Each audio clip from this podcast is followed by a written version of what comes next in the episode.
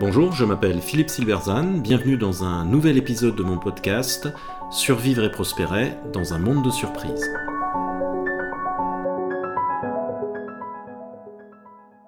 Le cercle vicieux du quiet quitting et du déclin de l'organisation. Le quiet quitting est la nouvelle expression en vogue. Elle décrit le fait pour des employés de quitter leur entreprise discrètement, sans faire d'esclandre, sans même parfois prévenir. Un jour, ils ne sont plus là. Ce n'est pas simplement un problème de ressources humaines, il peut mettre en danger toute l'organisation et entraîner son déclin à plus ou moins court terme. Il constitue donc un enjeu stratégique. Pour comprendre ce qui est en jeu, on peut utiliser les travaux d'Albert Hirschman, auteur du fameux Défection et prise de parole. Hirschman étudie la loyauté des individus à une institution.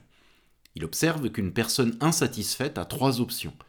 Elle peut soit prendre la parole et protester, soit se taire et supporter l'insatisfaction, soit faire défection, c'est-à-dire partir sans protester. Prendre la parole et protester euh, a un coût qui peut parfois être très important. Lorsque nous sommes dans un restaurant médiocre et que le chef nous demande si tout va bien, il est bien plus simple pour nous de répondre oui avec un grand sourire que de lui dire la vérité. Nous serons partis dans quelques minutes pour ne plus jamais revenir, à quoi bon se lancer dans un échange où il est probable que le chef prendra mal nos observations? Nous n'avons pas intérêt à investir dans la relation, le coût perçu est trop élevé. Le chef, sans le savoir, se prive d'un feedback précieux pour améliorer sa prestation. Dans d'autres contextes, la prise de parole peut être durement pénalisée. C'est évidemment le cas dans les régimes dictatoriaux et à un moindre degré dans certaines organisations. Beaucoup d'organisations ne veulent objectivement pas de prise de parole malgré leurs affirmations. Ainsi, ce consultant me racontait qu'un de ses clients menait des sondages très réguliers sur l'ambiance de ses collaborateurs, et que ces sondages étaient anonymes. Le fait que ces sondages soient anonymes, lui fis-je remarquer, ne dit-il pas tout? Ne faut-il pas implicitement reconnaître qu'il y a un risque à parler pour garantir l'anonymat? C'est pour cela que la défection est plus intéressante. Elle l'est d'autant plus depuis quelques années que les portes de sortie se sont développées. Désormais, changer d'employeur n'est plus vu comme une tare. On peut également rejoindre une start-up ou se lancer comme indépendant.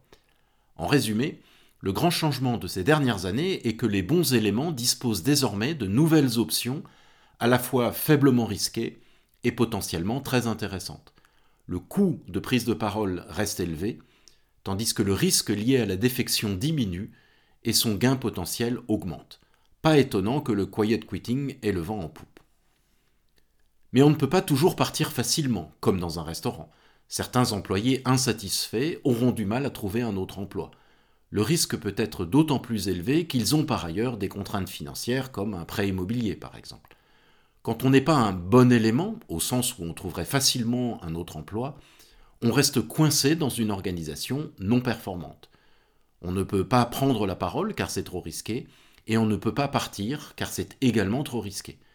Pas étonnant qu'il s'en déduise une forte frustration et une aliénation vis-à-vis de l'organisation.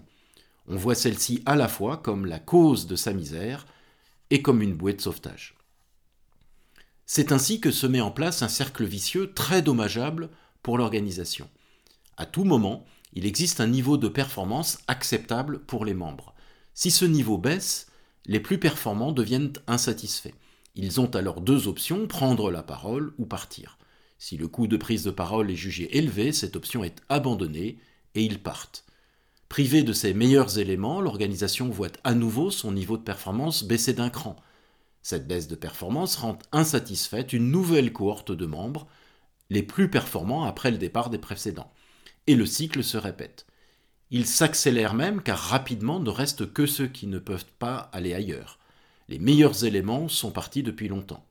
La probabilité qu'il y ait prise de parole diminue avec le temps, et donc la possibilité pour l'organisation de réagir aussi. Elle est prise dans une spirale de déclin, elle se vide littéralement de sa substance. Chaque cycle rend plus difficile son redressement. Ce qui était au début un problème de ressources humaines est devenu un problème stratégique mais lorsque la prise de conscience de la nature stratégique du problème se produit, il est généralement trop tard. Un cercle vicieux, par définition, est difficile à briser. Au bout d'un moment, ceux qui restent ne sont par définition ni disposés ni capables de prendre la parole de façon constructive. Ceux qui le pourraient sont partis, la seule façon pour s'en sortir est pour la direction générale de recréer un contexte pour cela. Il faut agir de façon déterminée pour que la prise de parole redevienne possible et intéressante. Elle doit s'engager de façon crédible et cet engagement doit être la base du recrutement de nouveaux employés qui s'inscriront dans cette posture de vérité et en priorité des leaders. Il n'est de richesse que d'hommes, disait Baudin, et les stratèges feraient bien de ne pas oublier cette leçon de sagesse. Merci de votre attention, vous pouvez retrouver cette chronique et bien d'autres sur mon blog www.philippe-silberzan.com. À bientôt.